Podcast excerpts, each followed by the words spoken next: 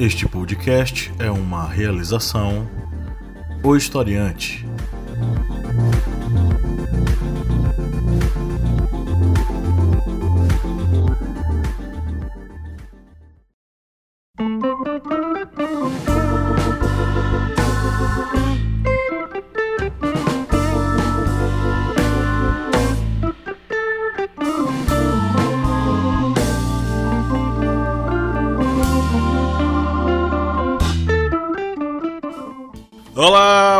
Ouvintes, bem-vindos mais uma vez ao podcast do Historiante, o seu podcast sobre as ciências humanas, sempre, toda semana aqui, com a missão de trocar uma ideia com você e abrir a sua cabeça para vários assuntos das ciências humanas, história, filosofia e sociologia, além de muita referência da cultura pop e é, é, muitas inferências aí das atualidades. A gente está começando aqui mais uma minipédia e eu sou o professor Pablo Magalhães. Aqui comigo está o Kleber Roberto. E aí galera, junto em Xelonal. E também temos a presença do nosso apoiador, nosso parceiro. Não tem aquele filme é, Jogador Número 1? Um, o Flávio é o apoiador número 1, um, né? O senhor Flávio Santos. E aí, Flávio? Olá, galera, beleza? É um prazer estar aqui novamente participando deste podcast. E vamos lá, juntos e Xalonal, como diz o Clever. ok, chegou, né? Ok, estamos aqui reunidos para tratar uma ideia, trocar uma ideia sobre um anime que está é, tomando de conta aí da, da cabeça da meninada. É, e eu confesso que eu sugeri o programa de hoje muito pelo fato de muitos alunos meus da graduação de História terem me falado: Ó, oh, professor, assista é, Ataque dos Titãs, é muito bom e tal, você vai gostar, tem muita referência. E aí fomos lá assistir Ataque dos Titãs e aqui estamos nós para trocar uma ideia né, e analisar esse anime interessante. Eu sei que eu sou mais viciado do que Kleber e Flávio, então em alguns momentos eu vou parecer mais, como é que chama? Geek. É, mas a gente vai trocar uma ideia bacana sobre isso hoje. Mas antes da gente começar o, o episódio, eu tenho alguns recadinhos para você. Se você nos acompanha há um bom tempo e curte nosso conteúdo, considere ser um apoiador. Vá ao apoia.se barra historiante e, e faça um apoio. A partir de R$ reais mensais você entra para o nosso grupo secreto com conteúdo exclusivo e você pode ter aí a possibilidade de participar também de sorteios mensais de livros. O Flávio foi um dos sorteados, né? O sorteado de agosto, agosto ou foi setembro? Agosto. Inclusive o seu livro já está a caminho. Vou aguardá-lo. Ok. Além disso, você pode participar uh, também dos nossos programas, não é? Além de sugerir possíveis temas aqui a gente vai tratar tanto dos nossos podcasts quanto dos nossos vídeos no YouTube. Além disso, você ainda pode cursar os nossos cursos online na nossa plataforma lá no historiante.com.br. É, se você for apoiador, você tem de 30% a 40% de desconto, além de também você poder acompanhar cursos exclusivos no grupo secreto. A gente vai começar a postar os vídeos do nosso mini curso sobre mitologias, aguardem. É, vai ser bacana. Todos os nossos cursos têm certificado de 30 horas e você pode, além de aumentar o seu currículo, aumentar o seu arcabouço teórico e o seu campo semiótico com vários outros conteúdos e conceitos. Conheça também a família historiante de podcasts. Nós temos, além deste aqui, né, o Historiante, o podcast Correspondente de Guerras e o podcast Arretadas. Então conheça, prestigie, conteúdo bacana, né, Kleber? Isso, muito bem. É conteúdo excelente, principalmente por abordar temas da atualidade. Pois é, então vá lá, conheça a nossa família, histórias de podcasts. E também, se você, eu estou parecendo um cara chato, mas eu preciso falar sobre isso, né?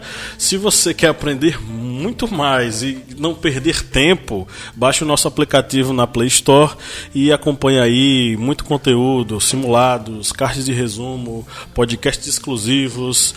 É, enfim, muita coisa lá para você estudar a um clique de distância, né, na palma da sua mão. Então baixe lá o nosso aplicativo na Play Store. E eu super indico, viu? Super indico mesmo. Olha só aí, registrado a indicação do Flávio. ok, então vamos entrar na pauta, né? Vamos começar a falar sobre a nossa pauta.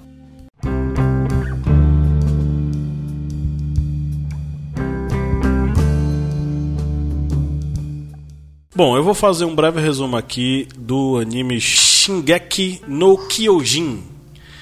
é, ou Ataque dos Titãs, né? É, ou Attack on Titan, em inglês.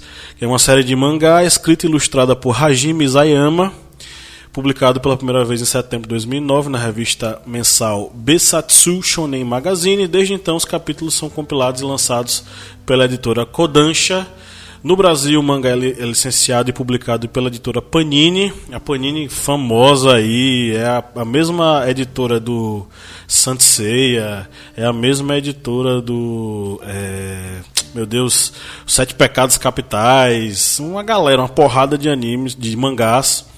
E Shingeki no Kyojin, além de mangá, é um anime, está passando é, passou na TV japonesa e no Brasil está disponível em alguns serviços de streaming, além do maravilhoso YouTube que está é, passando os episódios de graça. Bom, qual é o enredo da trama? Né? Os seres humanos se depararam com a repentina aparição dos titãs após mais de um século de paz Eren Jäger, Mikasa Ackerman e o amigo de infância Armin Arlett testemunham o aparecimento de um titã de 60 metros, o titã colossal, e outro menor, o titã blindado, que abrem uma brecha na muralha Maria. Os titãs em seguida invadem a cidade e fazem uma carnificina, incluindo a morte da mãe de Eren, que é devorada diante de seus olhos. Ele então decide se vingar e matar todos os titãs, entregando para a divisão de exploração. Cinco anos mais tarde, os três graduados cadetes foram enviados para o distrito de Trost, uma das cidades da fronteira que se localiza na muralha Rose, quando o Titã Colossal reaparece e faz novamente uma brecha na muralha. Na batalha que se seguiu, Eren foi devorado por um dos titãs na frente de Armin. Pouco tempo depois, um titã aparece e ataca os outros titãs em vez de seres humanos. Esse acaba se revelando o próprio Eren, que de alguma forma adquiriu a capacidade de se transformar em titã. Embora seja considerado uma ameaça por alguns, ele ajuda os soldados a recuperar o distrito de Trost, fechando a brecha da muralha. Depois de ser levado à justiça, ele é recrutado pela Divisão de Exploração, com a supervisão da Divisão de Exploração de Operações Especiais, lideradas pelo capitão Levi. Bom, basicamente é um mundo onde seres humanos são atacados por titãs, seres enormes, colossais, que lembram muito. É, tem a cara de seres humanos, mas eles são deformados, eles são, é, enfim, grotescamente potencializados de uma forma que assusta e ao mesmo tempo é, causa, vamos dizer assim, repulsa e nojo, né? E tem um detalhe interessante: esses titãs não devoram seres humanos por fome, eles não têm fome, eles se alimentam da luz do sol. Ah, eles, eles matam, eles devoram os seres humanos porque eles querem, porque eles estão afim de devorar. O mais interessante, né, que eu achei desse anime, né, é, é o clima que ele é que ele é feito, né, aquele clima é, tipo assim de um, de um tédio, né, é, pessimismo, é, desesperança e isso me chamou bastante atenção, né? E tem, tem muito a ver com, com o nosso hoje, com o que a gente nós estamos é, presenciando, né? E isso me chamou bastante atenção. Por quê? Porque, é, ao contrário né, de outros é, filmes, né, é, o que, que acontece? A gente sempre tem o quê? Uma esperança né, de que o mal ele vai ser é, vencido. Já nesse, neste é, anime, não. Então, esse, esse é, sentimento, ele ele acompanha, né? Acho que bom, todo do, dos episódios que eu vi, eu, eu notei isso, né? Esse tom assim de pessimismo, né? Sem a esperança, quebra de todas as é, como é que posso dizer é, expectativas, né? De que o mal ele vai ser é, vencido. Enfim, isso me chamou muito atenção. Eu não nunca tinha ouvido falar deste é, desse filme, né, desse é, anime, e isso acho que marcou para mim, acho que foi a coisa mais é, que me chamou atenção, né, totalmente é, oposto, né, daquilo que eu, que eu esperava, né, isso me chamou bastante atenção. Bem, o que me chamou a atenção desse anime foi praticamente uma analogia histórica. É, e essa analogia ela remete à queda do Império Romano. Por que a queda do Império Romano? Quando os bárbaros eles começam a adentrar o Império Romano, nós temos primeiro a queda dos limes, que eram as fortalezas de fronteira. E lentamente eles vão entrando no, adentrando nas regiões do, centrais do Império Romano, na Gália, Germânia, até chegar na Península Itálica. Nós temos a queda, por exemplo, de Adrianópolis. E principalmente nessa analogia com fatos históricos desse anime, nós lembramos que, por exemplo, os hunos, para os romanos, eles eram criaturas bestiais. E é tanto que, em descrições de escritores romanos, os hunos eles se alimentavam de carne humana. Porque eram seres bestiais, eram seres do inferno, é tanto que o próprio Átila era o flagelo de Deus e era uma analogia similar aos titãs quando eles vão eles destroem parte de, da muralha invadem a, a região interna da muralha é uma analogia similar à invasão de Roma da própria Roma ou seja é o fim da humanidade. A, uma, a humanidade está concentrada ali toda a esperança humana está ali mas algo ruim, algo péssimo, aquele inimigo que devora a carne humana, aquele inimigo que é mal visto, que é um ser grotesco, como o próprio professor Pablo ressalvou aqui, aquele ser grotesco está invadindo o meu espaço. E foi isso que aconteceu com a queda do Império Romano. Quando os bárbaros eles foram adentrando, eles não foram simplesmente de uma vez só quebraram todas as muralhas como nós é, tem um anime que é dividido em várias muralhas. Não, eles foram indo aos poucos, passando pelos limes, entrando nas regiões centrais do Império Romano, chegando a Roma e invadindo a própria cidade de Roma. Eu lembrei muito também da analogia com Cidade de Deus, de Santo Agostinho, na parte que ele está falando do mundo terreno que é, eu acho que quem assistiu o anime nos primeiros episódios, na queda da muralha, acho que no primeiro episódio, tem um tipo um sacerdote, uma pessoa religiosa que fica conclamando como se fosse o fim do mundo. O mundo está acabando, a humanidade vai ser destruída na hora que os titãs estão invadindo. E é também uma analogia com o livro A Cidade de Deus. Por quê? Porque nesse mundo terreno, os pagãos são responsáveis pela queda de Roma como uma forma de Deus puni-los pelo pecado de seguir o paganismo. Eu lembro muito também dessa, dessa coisa. É, o, o que são os titãs, né? Que a primeira coisa que eu penso é o seguinte: é, um dos titãs mais conhecidos e que mais é representado, enfim, inclusive nesse processo de início da, da, do pensamento sobre a mitologia grega, é Cronos. O que é que Cronos faz? Se não devorar seus filhos todos. Né? Uhum. E aí você tem essa construção desses titãs com cara de seres humanos.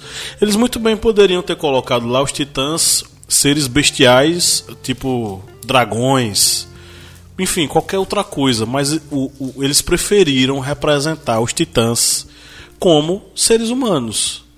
Tá certo que alguns têm uma cara mais puxada, tá, tá certo que é, um deles tem, ele não tem pele, é todo só músculos, mas não deixa de ser é, representações de seres humanos.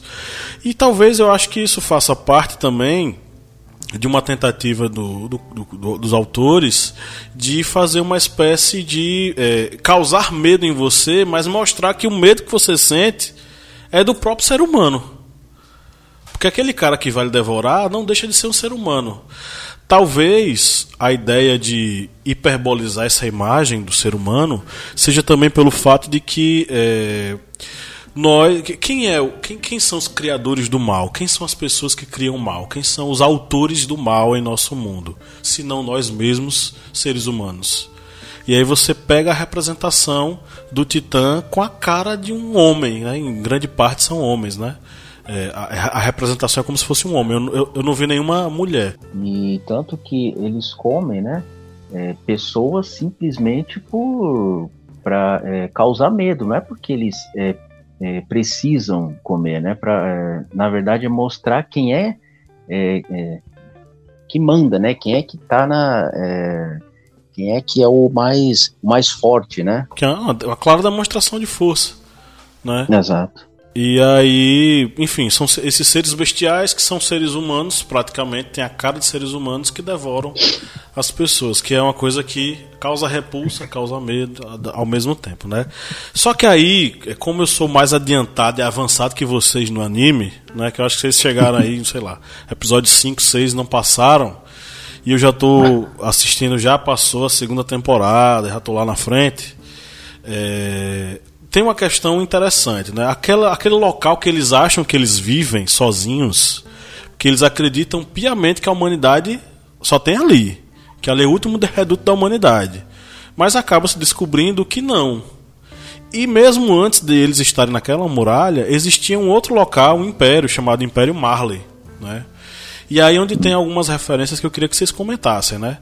No Império Marley, é, como é que a sociedade vai se organizar. É uma sociedade que visualmente lembra muito a sociedade dos anos 40, 30, 40, no, no jeito de se vestir, os jornais circulam, os prédios, lembra muito os anos 40 por aí. E nessa sociedade nós temos uma clara distinção entre duas classes é, bem fortes, sabe? É a classe dos Marlianos, que é do Império Marley, e tem a classe dos Eldianos. A classe dos Eldianos é tratada por eles como se fosse lixo. A tal ponto de eles serem colocados em campos de concentração, eles serem tratados, é, trabalharem de forma quase que análoga à escravidão para poder sobreviver, todos eles marcados no braço para que eles claramente fossem vistos como os Eldianos, porque não tinha uma distinção entre um Marliano e um Eldiano. Todos os dois eram muito parecidos. Só que aí, por uma distinção, que é uma distinção de superioridade racial, os eldianos viviam nesses campos de concentração, tinham que pedir permissão para sair e eles eram marcados para todo mundo saber quem eles eram de fato. E aí o interessante é que, por que, que eles faziam isso? Porque eles acreditavam piamente que os eldianos eles tinham o demônio dentro de si. E que a qualquer momento esse demônio poderia surgir e poderia causar o mal da sociedade. Os marlianos acreditavam que os eldianos eram preguiçosos, eram tratantes, e a culpa das principais mazelas do Império Marley era dos eldianos, porque eles não cumpriam aquilo que eles é, diziam que iam cumprir, principalmente na questão da defesa do Império e por aí vai. Qual é, o, a, qual é o paralelo que a gente pode fazer com isso que eu acabei de dizer para vocês? Ah, com certeza, é, Alemanha nazista, né? E o próprio Japão, né? O, o domínio que ele tinha sobre os outros, os demais povos, né? Asiáticos como China, Coreia, o Sudeste Asiático, né? É uma é praticamente, né? Remonta, né? Essa essa visão, né? De, de quem tem mais força, né? Imperialismo, enfim. E claro, acho que o principal é a Alemanha, nazista, né? O que fez com os, os judeus, campos de concentração, enfim. É que a Alemanha nazista, analogia ela, pura, né? No início, ela, é, os judeus eram obrigados a utilizar aquela estrela de Davi no, no braço. Nos campos de concentração já eram marcados com, com numerações e havia essa distinção social de que os problemas econômicos que a Alemanha tinha passado antes da ascensão do nazismo foi pregado que eram culpa dos judeus. Os judeus eram responsáveis pela destruição social e econômica da Alemanha e por isso eles deveriam ser isolados e depois passaram a ser exterminados.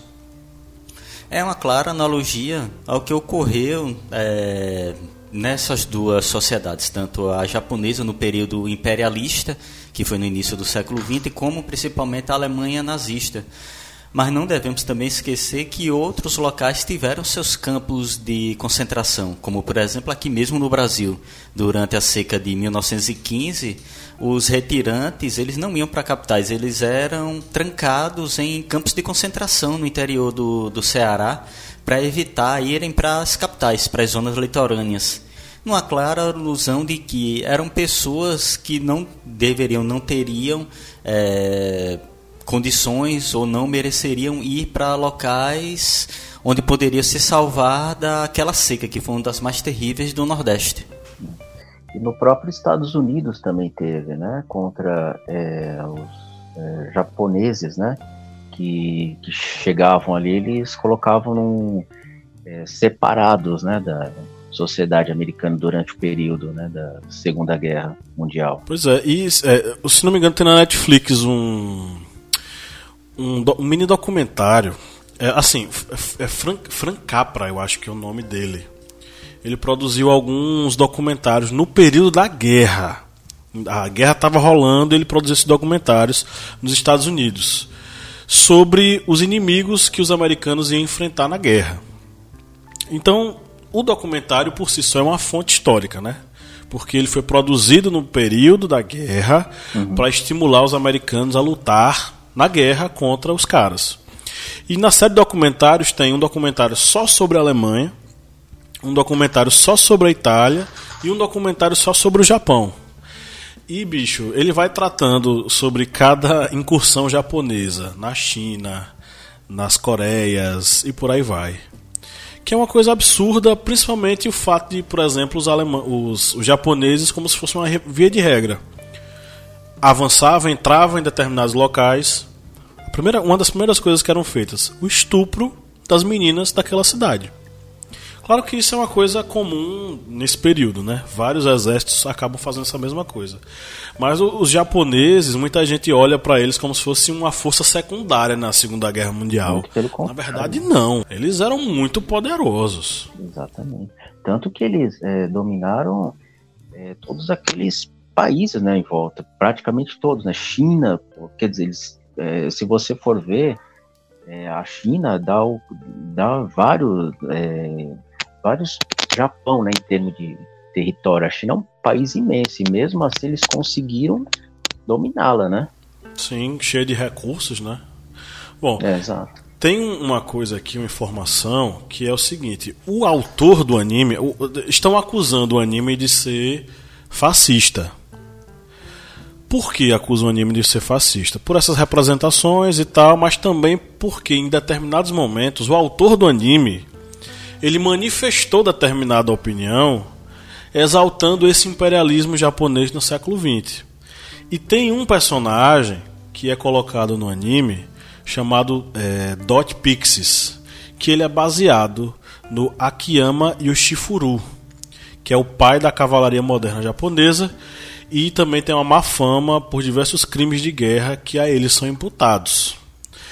É, inclusive eu estou aqui com a imagem do cara. Infelizmente quem está ouvindo a gente não vai conseguir ver, mas Kleber e Flávio, se quiserem, pode colocar aí no celular o nome Dot Pixies para você ver é, a semelhança entre os dois personagens.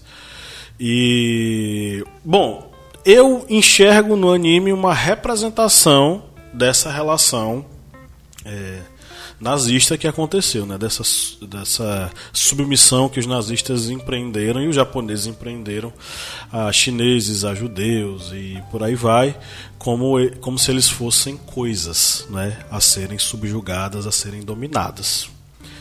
É, sobre necessariamente a, a, esse período da, do nazismo, eu acho que a Netflix ela está com um, um como é que posso dizer, um catálogo interessante para que as pessoas possam conferir.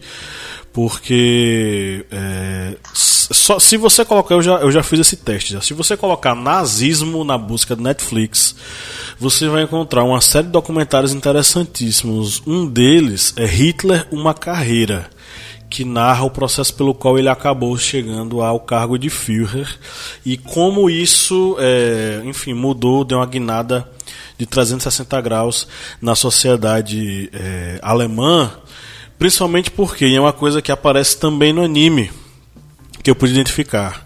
No período pré-Segunda Guerra Mundial, nós vamos ter na Alemanha a República de Weimar. A República de Weimar é a República burguesa, a República, é, vamos dizer assim, é, social-democrata que vai ser estabelecida para meio que segurar aí os afãs tanto de um lado que seria o comunismo, quanto do outro lado, que seria o fascismo.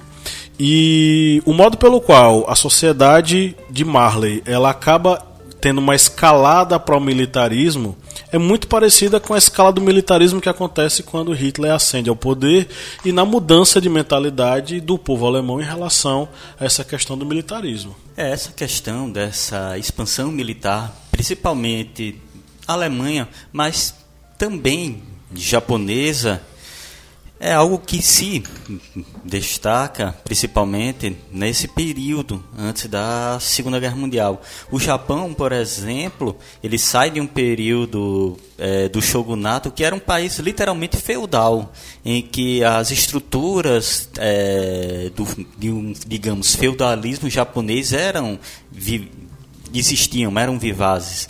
Mas a partir do momento em que há centralização de poder na mão do imperador, nós temos uma expansão tanto econômica, política e também militar. Como bem ressalvado aqui nesse podcast, o Japão ele conseguiu rapidamente é, abocanhar um grande território nos, é, no sudeste asiático, nas ilhas do Pacífico, e chegou realmente a certos momentos a terem um poderio é, militar que conseguia fazer frente ao poderio militar norte-americano. É, eu, infelizmente esqueci o nome de um almirante japonês que ele dizia que o Japão ele tinha condições de vencer os americanos nos seis primeiros meses da guerra, mas depois do sexto mês é aí que os Estados Unidos conseguiria reverter esse, digamos, essa diferença no seu é, digamos, equipamento militar, no seu poderio militar. Na Alemanha também nós temos uma escalada muito rápida. Hitler literal, literalmente atropela o Tratado de Versalhes e começa a militarizar o exército alemão, as forças armadas da Alemanha. E isso com a Inglaterra, o Reino Unido e a França fazendo vistas grossas é, invadiu a Renânia e a Grã-Bretanha, a França não fizeram nada, invadiu os Sudetos e dominou a Tchecoslováquia depois, e a Alemanha, a Reino Unido e a França também ficaram em silêncio, invadiu a Polônia e a França e a Grã-Bretanha ficaram parados só na defensiva. E lembrar também que a Itália, antes mesmo da Alemanha, também já estava se expandindo na África. A Etiópia caiu sob o domínio de Mussolini numa clara alusão expansionista dessas nações nazifascistas e do imperialismo é, japonês, que começou a ocorrer essa escalada já no início da década de 1930 e resultou na Segunda Guerra Mundial. Tem uma coisa que também dá para identificar no anime, que é a questão da instrução e da educação. O, a ideia de superioridade na, na, no Império de Marley sobre os Eldianos é tão forte que isso já é ensinado desde a, desde a, desde a escola, né? E, e eles acabam reproduzindo isso. A gente tem na Alemanha, por exemplo, a juventude hitlerista, né? O que é a juventude hitlerista, senão essa construção de jovens preparados, propensos a defender o ideal nazista, mas não defender de forma superficial. Eles aprendendo isso desde a infância, desde a mais tenra idade. Né? Isso me lembra também uma outra coisa. É, tem uma, uma animação da Disney, eu esqueci o nome da animação. Flávio me ajude também. É uma animação que mostra a educação nazista, mas o nome não é educação nazista. Acho que é Making, Making a Nazi Criando um Nazista. Que é uma animação. É da, é da Disney? Isso, da Disney. Que é uma animação, acho que é Making a Nazi Fazendo um Nazista. Que é o seguinte: é uma, uma animação criada pela Disney, né? Porque a gente sabe que a, na Segunda Guerra Mundial os Estados Unidos não querem tomar partido. Só que aí muitos setores das, enfim, inclusive o próprio Walt Disney vai entrar na brincadeira para dizer o seguinte: não, a gente vai entrar na guerra e a gente vai começar estimulando as crianças. De que modo? Através de desenhos animados. E aí você tem o Pato Donald nazista, né? Cleber está mostrando aqui Education for Death. Isso, educação para a morte. Flávio dá um, pode dar uma conferida aí também na no seu celular, no seu computador, enfim. E que é, é uma animação que é uma propaganda, sabe? Qual é a ideia? É, é estimular a criança a entender o que é a educação nazista e é, como ela ela é preparada para defender o fio até a morte, né? E aí tem muitas cenas que são clássicas, por exemplo, o professor ensinando que você não tem que ter pena do coelho que foi engolido pelo lobo, você tem que ter orgulho do lobo que comeu a lebre porque ela é mais fraca. E aí você aprendendo é. isso desde a infância até você se tornar uma máquina de matar, é, uma máquina nazista de matar pessoas, né? Que não tem como não traçar esse paralelo. E de certo modo a educação, e se você for pegar nos estados totalitários, inclusive no estado brasileiro, a educação ela é organizada para reproduzir o ideal da classe dominante. Com certeza. Tô mentindo? Não, com certeza. Por exemplo, educa... qual, é, qual é a educação, por exemplo, que o MEC quer que as escolas tenham? Voltada ao trabalho, né? A pacificação, né, das, das as massas, né? Não é questionar. A cívico-militar, em que você vai ter que se submeter a uma autoridade superior constantemente isso na clara analogia de que você vai ter que se curvar para o Estado. O Estado sempre vai ser superior a você. Você não é, digamos, é, o poder não vai emanar de você, e sim da pessoa em que tá, está comandando o Estado. Exatamente. E o interessante, né, é que é, escola pública, é, o ensino já é totalmente é, voltado ao aluno o que obedecer, né? diferentemente do, do ensino é, é, privado, né? Que aí estimula, estimula é, o aluno, né? A buscar é, o seu ideal, né? Desenvolver-se, enfim, são totalmente, né? Opostos um do outro, né? Um antagonismo, né? Melhor dizendo. E para que serve também, né? Para cada classe, uma educação diferente. Exato. É, o, o, o, cara da, o, cara da classe média quer para ele a educação, para o filho dele, uma pegada construtivista, mas para o, o aluno do, da, da escola pública, uma pegada militarista. Pois é, né? Paulo Freire para pobre é muito perigoso, né? É. O que Paulo Freire chamava de educação bancária. O aluno só recebe informação, não partilha, digamos, da construção do conhecimento. Você senta, é. professor fala, você aprende, se curva e sai da sala. E sai da sala e já vai para o mercado de trabalho, né? Você não tem tempo para se é, para encontrar o seu ideal, né? Aquilo que você gosta de fazer. Simplesmente faça, né? Just do it, como a Nike, né? Apenas faça. Agora, uma coisa que também chama atenção, ele só é, você falou que o que, é, o criador, né, foi acusado de ser um fascista, né? Interessante, né? É, nacionalismo, né? Ele está muito, é, sabemos que ele está é, ligado, né, ao, aos ideais, né, é, fascistas. Interessante é que é, nacionalismo, né, uma pessoa que ela, se, ela diz que é, né, demonstra ser, ela sempre exalta algo de ruim que o seu país fez, né? é interessante, né? Do, aqui do nosso país sempre exaltam o quê? Ditadura militar, né? Demais países, como Itália, né? É, exalta o quê? O, aquela figura, né? É, autoritária, né? Mussolini, é o Hitler da Alemanha. Impressionante isso. Eu estava aqui pensando sobre isso, né? é, exalta sempre aquilo que o, que o seu país ele fez de ruim, né? É, aquela, aquela coisa que, que não tem que a gente exaltar, é algo para poder, é, ao contrário, né? Envergonhar-se disso, né? Sim. Impressionante. O nosso, o, nosso não, o presidente seu e de Kleber, Eu não. É, ele exalta recorrentemente quem, gente? O, aqui no Brasil, o Ustra e lá fora, o Pinochet.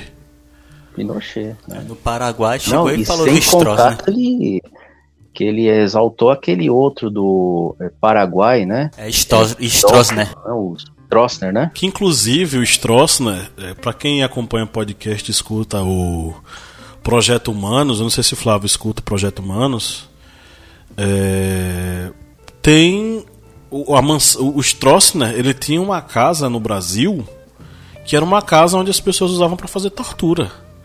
Isso sem ninguém saber, sem ninguém contar para ninguém. Então o cara era ruim lá ainda era ruim aqui. Pois é. E, gente, tem. É, eu tava vendo no, no, no, YouTube há uns dois meses atrás é, documentário paraguaio que contava o que ele fazia com as crianças que ele e os seus e a sua turma estuprava. Gente, eu não consegui assistir até o final. Eu vou é, buscar o nome desse é, documentário e indico a vocês. Mas olha, é de embrulhar o estômago. É de embrulhar o estômago. Principalmente saber que o presidente exalta um cara desse. Porque olha, tem que ter nervos de aço. Pois é. Bom, é, chegamos ao final de mais uma minipédia. Foi rapidinho, né? Meia horinha, passou voando. voando. É, fica aí a sugestão para que você que nos ouve assista o anime né? E, e diga se gostou, se não gostou. É, identifique também quais são as referências históricas que estão presentes lá. Tem muita coisa que a gente pode tratar. Inclusive vai rolar vídeo lá na TV Historiante sobre Ataque dos Titãs em uma outra perspectiva filosófica para que você entenda ainda mais, você, com, você complemente a, a escuta desse episódio aqui do podcast com o vídeo e você possa né, se integrar mais aí sobre essas referências que o anime faz. Flávio, foi um prazer tê-lo aqui mais uma vez em mais um programa. Opa, o prazer foi todo meu. Gostei muito de participar com você, de conversar, de debater o tema. Foi muito bom. Pena que passou tão rápido, né? A gente vai conversando, o tempo vai correndo da gente. Mas eu gostei muito mais uma vez, viu? Muito obrigado por mais esta oportunidade. Nós que agradecemos, você que é o nosso apoiador número um.